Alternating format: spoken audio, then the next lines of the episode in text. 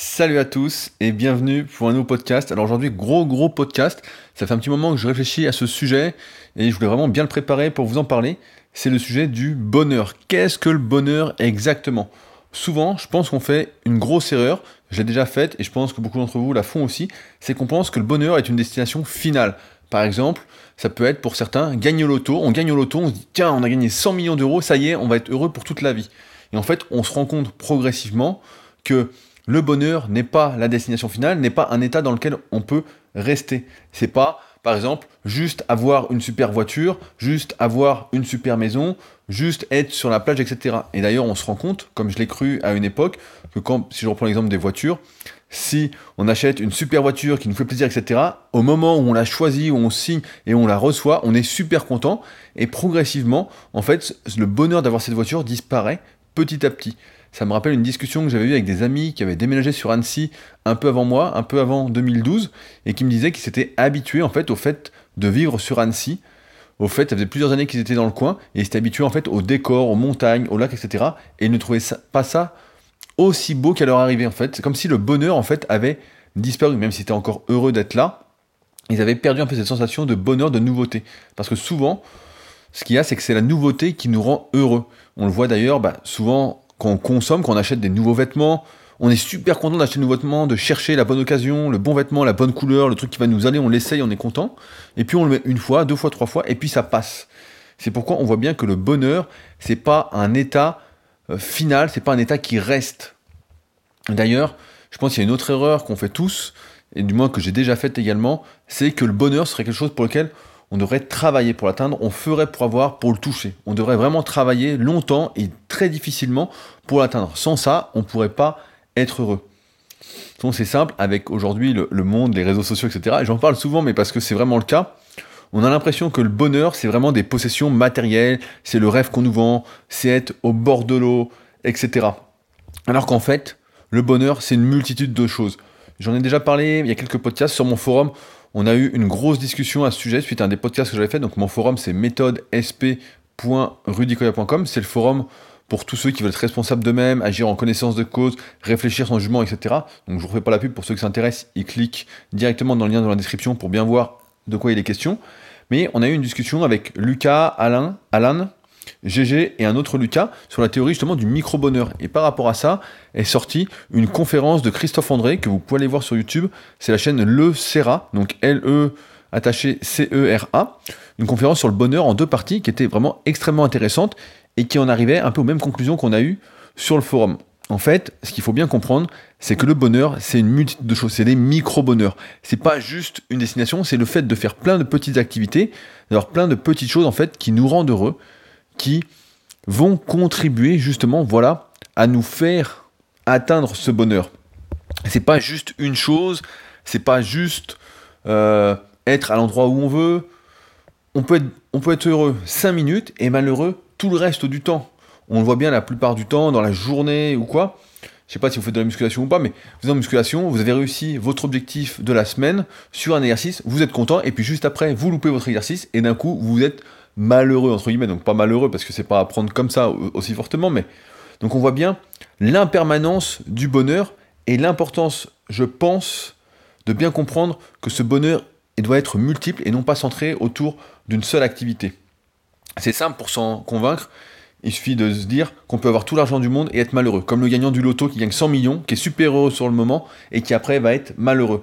On peut être une star interplanétaire, euh, faire des films, être le meilleur acteur, etc., être champion du monde, champion olympique, etc., c'est bien sur le moment, on va être heureux, mais si après il n'y a rien d'autre, si on ne sait pas, on n'a pas mis en place en fait tous ces petits bonheurs, ces petites activités qui vont nous rendre heureux, eh bien on finit malheureux, et en plus, c'est ce qu'on voit la plupart du temps, quand un acteur ne fait plus de films, ou un champion ne fait plus son activité, il disparaît petit à petit dans l'oubli, surtout aujourd'hui où on est dans une société où l'information circule très vite, où il y a beaucoup de monde qui est sur le devant de la scène. Et c'est pourquoi voilà, on peut atteindre une destination, et en fait que ça n'aille pas. On voit d'ailleurs beaucoup d'acteurs, car suivant les ragots, hein, je connais pas grand chose, mais qui sont au top du top et qui après, pendant un moment, ne font plus rien et tombent en dépression, se demandent le but de leur vie, euh, alors qu'ils ont plein d'argent, ils ont une super bac, etc., ils ont une super voiture, mais parce que le bonheur, en fait, c'est pas ça, c'est pas le matériel. Et ce qu'il faut, voilà, c'est vraiment pas se concentrer sur une seule chose, sinon on, peut, on ne peut être heureux qu'un temps et ça finit. C'est d'ailleurs une erreur que j'ai faite, j'en ai souvent parlé dans les podcasts, en 2011, quand j'ai pratiquement tout sacrifié pour mon travail, notamment à l'époque où je faisais que du coaching à distance, et où en fait je me suis fait, mon activité en fait a explosé, donc maintenant je suis beaucoup mieux organisé, c'est pour ça que j'arrive à gérer un peu comme je l'entends, avec les horaires que je veux, etc. Mais à un moment je me suis fait déborder, et en fait je passais mes journées à travailler pour gagner plus d'argent, en me disant, voilà c'est cool, je vais travailler, ça me fait plaisir de coacher, mais en même temps, je veux gagner plus d'argent, je veux plus, plus, plus, plus. Et en fait, ce qui s'est passé, c'est que ma vie est devenue déséquilibrée. Et quand je n'avais plus de travail, quand j'étais en dehors du travail, je ne me sentais pas bien parce que j'avais fait le vide autour de moi. J'avais plus tous ces petits bonheurs. Pareil, on en a déjà parlé, mais c'est une étude d'Harvard qui est sur plus de 70 ans, qui était sortie, dont beaucoup de personnes ont parlé, notamment dans des conférences TEDx sur YouTube. Donc si vous n'avez jamais vu ces conférences, je vous invite vraiment à aller voir, c'est vraiment des super conférences, il y a vraiment tous les sujets. Et donc ils expliquent que, par exemple, l'un des secrets du bonheur, si on demande à des gens qu'on a suivi toute leur vie, quand ils arrivent en fin de vie, qu'est-ce qui les a rendus le plus heureux, qu'est-ce qui leur a permis de vivre le plus longtemps, de se sentir vivant, etc., ils vont dire que c'est le fait de sociabiliser. C'est le fait voilà, d'avoir vu des gens, d'avoir partagé des choses avec des personnes, d'avoir eu des bons moments, des discussions, etc., d'avoir eu des gens sur qui ils ont pu compter. On voit encore une fois là l'importance de l'entourage, avoir le bon entourage. Et c'est encore une fois pourquoi il y a ce forum que j'ai créé en plus des trois vidéos hebdomadaires qui sortent par semaine. Parce que c'est vraiment important d'être entouré de personnes sur lesquelles on peut compter, avec lesquelles on peut discuter, avec lesquelles on peut avancer. D'être compris en quelque sorte et non pas d'être dans un monde, dans un entourage où on ne comprend pas du tout. C'est d'ailleurs le sujet d'un des prochains podcasts que je vais faire parce qu'il y a Jérôme sur le forum, pareil, qui a lancé un sujet là-dessus, et j'ai beaucoup de choses à dire sur le fait que lorsque on cherche à s'élever, on se désociabilise en quelque sorte. Enfin bon, j'y reviendrai un peu plus tard parce que c'est vraiment intéressant. Et d'ailleurs, cette discussion du micro-bonheur m'a fait penser à un livre que j'ai lu il y a maintenant quelques années, que mon associé sur Superphysique m'avait conseillé, à savoir le livre L'apprentissage du bonheur, justement d'un professeur de Harvard, en plus, je crois qu'il s'appelait Taj Ben Shahar, je suis plus très sûr du nom, mais sur Amazon, vous pouvez le trouver, L'apprentissage du bonheur. Et dedans, il parlait des relations de couple. Il parlait du fait que dans une relation de couple, pour qu'une relation de couple marche, il fallait 5 fois plus de bons moments que de mauvais moments. En gros, que le ratio minimum pour qu'un couple dure, persévère, etc., c'était de 5 bonheurs pour un malheur, en exagérant. Et je pense que ça, on peut l'appliquer à la vie en général, à savoir qu'il faut vrai il faut, je pense, au moins 5 fois plus de bonheur que de malheur pour avoir ce sentiment de bonheur général. Cette accumulation de micro-bonheur qui fait qu'en fait, on est heureux tout le temps. Donc, comme je disais précédemment, ça va être dans une journée, et je pense qu'il faut vraiment organiser ces journées là-dessus, ces semaines, ces mois, etc., pour que dans chaque journée, on prenne du plaisir dans chaque semaine, etc., et non pas, encore une fois, travailler, travailler, travailler à fond, se mettre dans une seule tâche pour profiter un jour après. Ça, c'est la meilleure façon, en fait, bah, par exemple, de se désociabiliser, de ne pas voir ses amis, qui est, qui, sont, qui est une cause justement du bonheur. Ça peut être un autre micro-bonheur, ça va être de progresser en musculation, si c'est votre domaine, ou progresser dans n'importe quel sport, ou pratiquer une activité. Et encore une fois, la pratiquer en prenant conscience que ce que vous faites vous fait plaisir, que vous êtes content de faire ça, et non pas seulement pour le résultat final.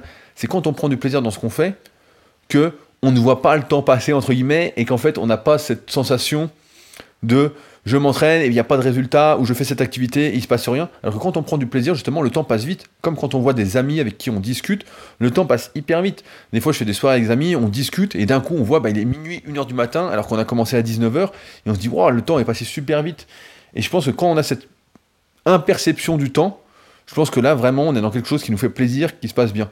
Je le vois des fois quand je travaille sur mon site. Là, je travaille sur un gros, gros projet pour le club Superphysique, pour la rentrée, pour les nouvelles règles euh, des concours de qualification au Super Physique Games 2018, là on travaille sur un gros truc, et quand j'y travaille, en fait, je vois même pas le temps passer, et des fois je me dis, tiens, il est passé deux heures, et j'ai rien vu passer. Alors pareil, il y a sur l'alimentation, c'est un gros sujet actuellement, qu'il y a beaucoup de personnes qui se remettent en question là-dessus, mais ça peut être manger en fonction de ses goûts. C'est sûr que si on mange en fonction de ses goûts, on va éprouver du plaisir, ça va être un micro-bonheur dans la vie. Si il y en a pour certains, je parlais ce matin avec Tony, petite dédicace Tony si tu écoutes ce podcast, ça peut être pour certains voilà, d'avoir une belle voiture.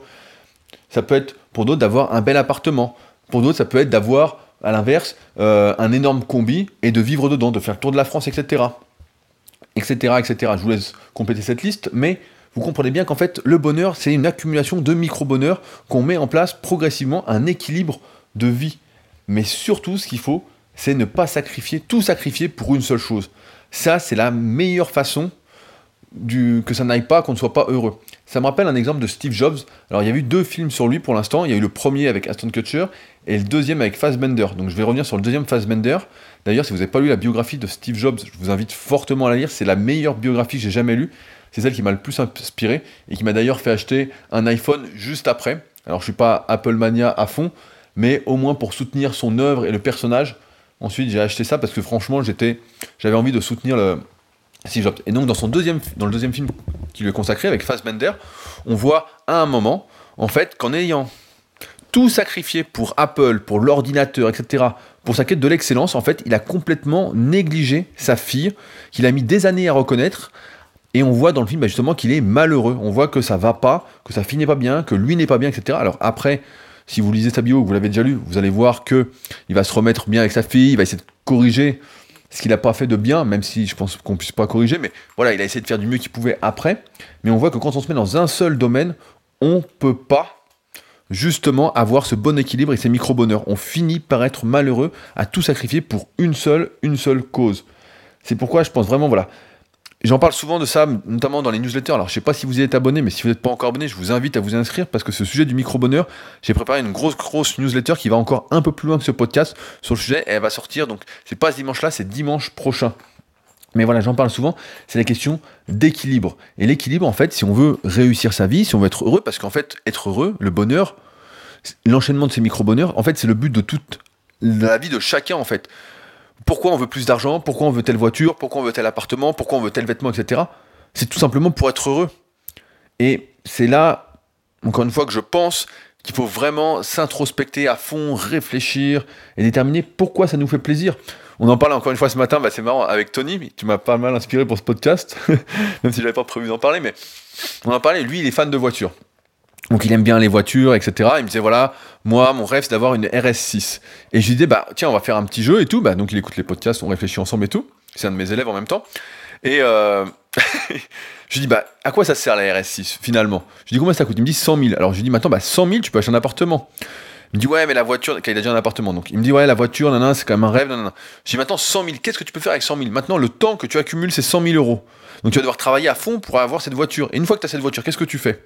Est-ce que tu vas être heureux ou pas? Combien de temps?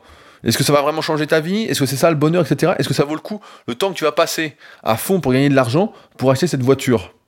Et là, finalement, quand on commence à réfléchir, on se dit bon, finalement, le bonheur n'est pas matériel, ou du moins, il n'est pas aussi matériel qu'on le pense. Même si la société essaye de nous faire croire, voilà, que c'est matériel, de nous faire acheter des fringues, etc.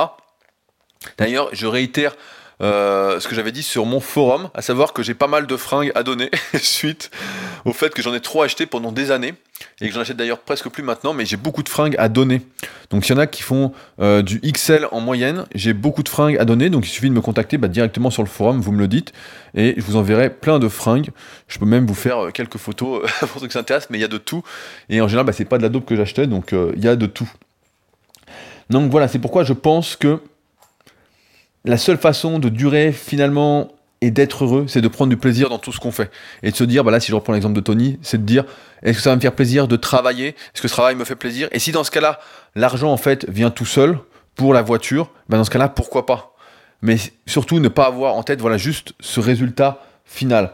Alors après, il faut avoir conscience que dans la vie, parce que je dis tout ça, ça a l'air assez simple, mais si la règle de 5 pour 1, bah voilà, dans la vie, il y a aussi des bas, il n'y a pas que des hauts, il y a des bas. Et je pense que les bas sont hyper importants pour nous faire prendre conscience justement du, bonheur. Parce que si on est tout le temps sur la même ligne, si on est tout le temps heureux, entre guillemets, à un moment, on s'habitue. C'est comme la voiture, on voit bien, on a une belle voiture, si un coup après, on a une moins bonne voiture et qu'on revient sur une bonne voiture, entre guillemets, hein, bonne et mauvaise, c'est tout ça c'est relatif, hein, c'est juste pour l'exemple, mais on voit bien que on va être plus heureux. Et là, je pense que c'est pareil, pour apprécier au mieux le bonheur dans la vie, il faut avoir quelques moments de bas.